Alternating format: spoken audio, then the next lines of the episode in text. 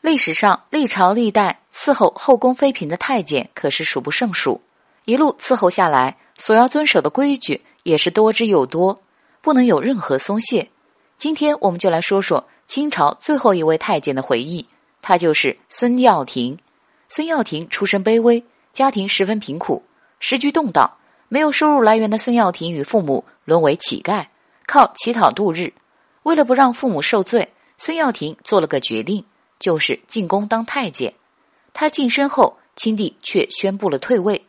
虽然大清亡了，但是那些没落的贵族依旧使唤着晋升后的男人，也就是太监。住在紫禁城中的溥仪和他的嫔妃们，依旧过着受人膜拜的日子。不久，通过所结识的太监贺德元介绍，孙耀庭便进宫当起了低级太监。当时的孙耀庭才十五岁，他以徒弟的身份。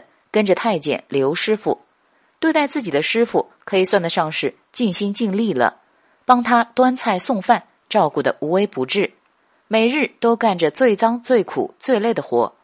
但是宫里的事很繁重，师傅却从不教他宫中为人处事的规矩。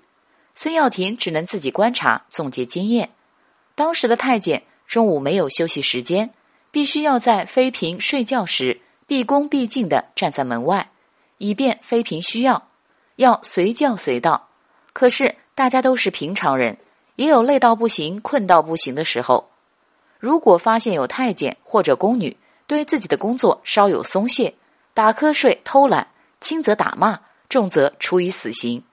最后发现师傅从来不让碰他的鞋子，孙耀庭便想着秘密肯定就是藏在师傅的鞋子里。为了得到师傅的秘密，他有一次。好酒好菜的招待了师傅，把师傅灌醉后，脱掉师傅的鞋子，发现鞋子里的前方藏有一个苍耳，他这才明白，原来平日里师傅就是靠着这个小东西来保持清醒，不被瞌睡虫所干扰的。